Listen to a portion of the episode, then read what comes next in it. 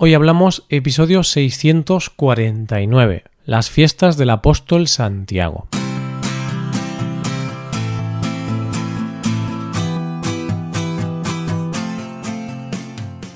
Bienvenido a Hoy Hablamos, el podcast para aprender español cada día. Ya lo sabes, publicamos nuestro podcast de lunes a viernes. Puedes escucharlo en iTunes, en Android o en nuestra página web Recuerda que en nuestra web tienes disponible la transcripción y las hojas de trabajo de este episodio y de los episodios anteriores. Si quieres acceder a todo el contenido premium y además quieres apoyar la creación de este podcast, hazte suscriptor premium en hoyhablamos.com. Buenas oyente, ¿cómo estás? El episodio de hoy es un poco especial porque voy a hablarte de unas fiestas de mi región, Galicia.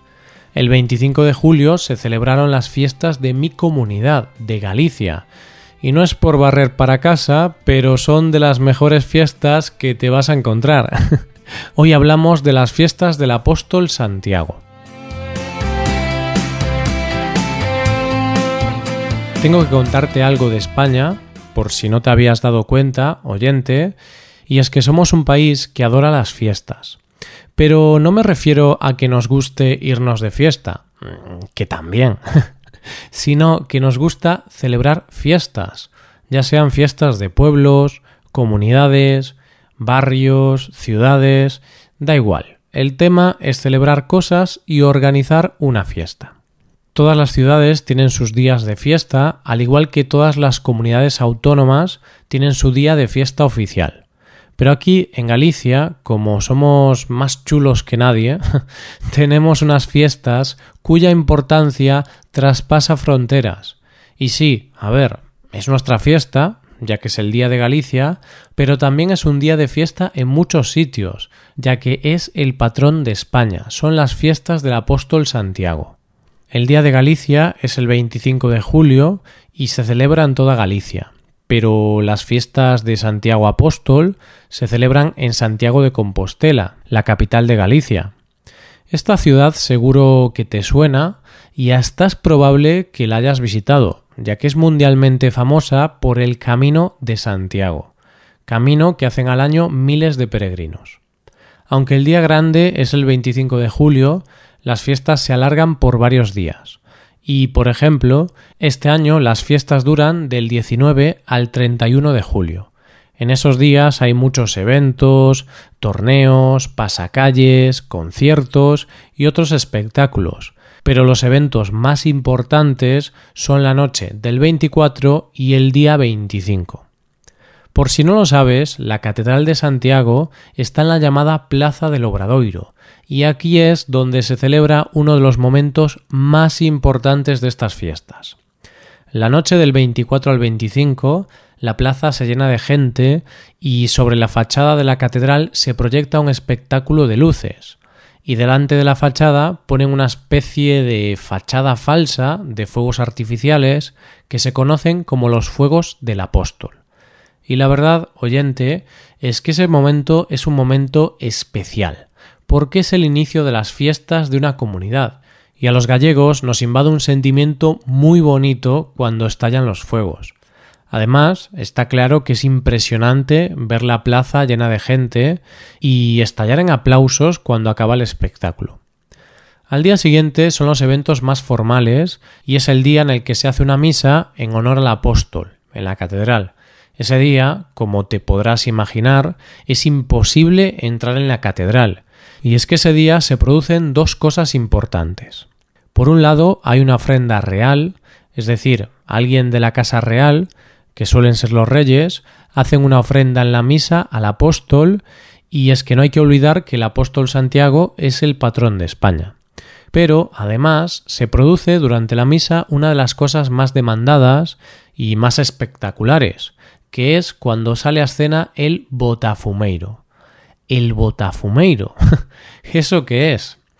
Pues es un enorme incensiario de plata que pesa 62 kilos, mide 1,60 metros de altura y se rellena con 400 gramos de incienso.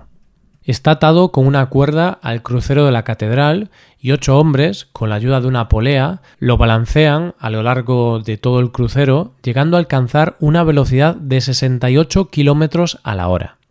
Hoy por hoy es una tradición y en realidad no tiene un uso real, pero sí que en el pasado lo tuvo, y es que era tal la cantidad de peregrinos que llegaban a la catedral que se lanzaba el Botafumeiro para mm, eliminar los olores de los peregrinos sudorosos que llegaban al templo.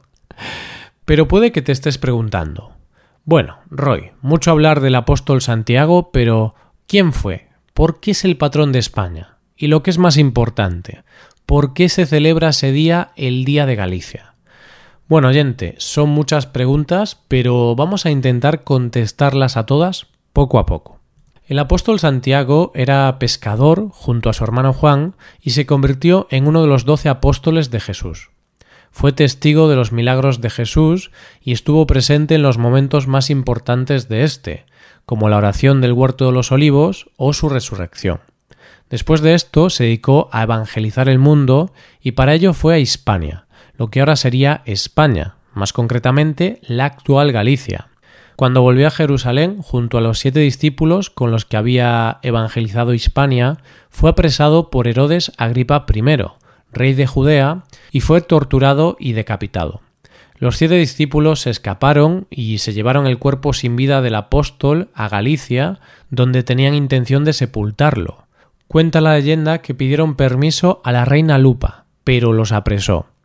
Después ocurrieron varios milagros, según la leyenda, y la reina, al ver los milagros, se convirtió al cristianismo y les cedió su palacio particular para enterrar al apóstol, lugar donde hoy día se erige la Catedral de Santiago. Años más tarde, en el 813, se encontró en el monte Libredón una inscripción que decía que allí estaba la tumba de Santiago Apóstol, y a partir de aquí empieza la leyenda en España, porque el rey manda construir una catedral en su honor, lo nombra patrón del reino y se inicia el camino de Santiago.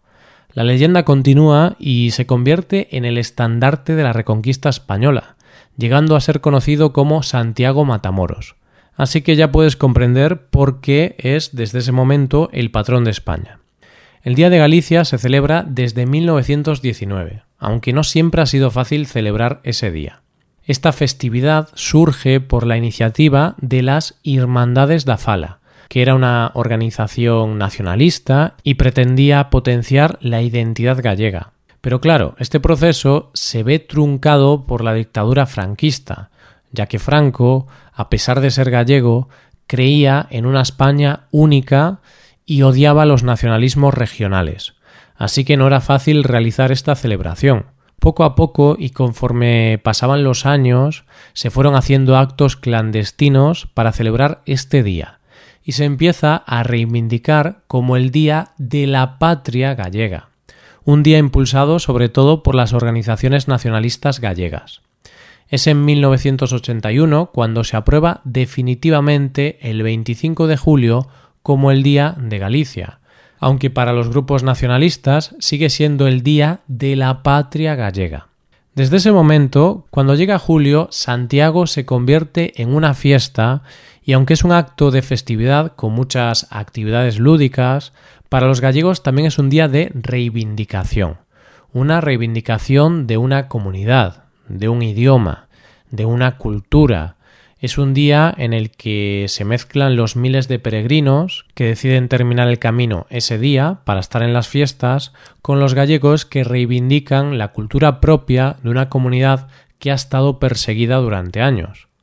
Para los gallegos es un día importante porque, como he dicho, es el día de nuestra comunidad, pero para los gallegos nacionalistas, es decir, para los gallegos que defienden la idea de Galicia como país propio, es todavía más importante es un día lleno de reivindicaciones nacionalistas.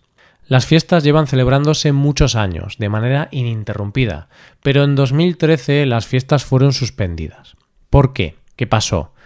Pues el 24 de julio sucedió una de las mayores tragedias vividas en Galicia y en España, y es que un tren que viajaba de Madrid a Ferrol descarriló en la curva de Angrois, a pocos kilómetros de Santiago de Compostela.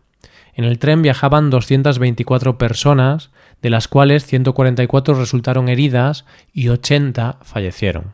Parece ser que el accidente fue debido a un exceso de velocidad por parte del maquinista y a un error en el sistema de seguridad. Como te podrás imaginar, este accidente conmocionó a todo un país y era imposible seguir celebrando nada cuando a pocos kilómetros había gente sufriendo y muriendo debido al accidente. España y Galicia estaban de luto. Pero como siempre, la vida sigue y las fiestas al año siguiente se retomaron. Y hoy por hoy son las fiestas más famosas y multitudinarias de Galicia. Así que ya sabes, oyente, si puedes, vete a Santiago y podrás vivir en primera persona estas fiestas. Y quién sabe, igual tienes suerte y puedes ser testigo de cómo se lanza el Botafumeiro. Y esto es todo por hoy. Si te gusta este podcast y aprecias el trabajo diario que realizamos, te invitamos a que te hagas suscriptor premium. Los suscriptores premium sois geniales y también podéis acceder a la transcripción y al PDF con ejercicios y explicaciones. Hazte suscriptor premium en hoyhablamos.com. Muchas gracias por escucharnos. Nos vemos en el episodio de mañana, donde hablaremos de expresiones en español. Pasa un buen día. Hasta mañana.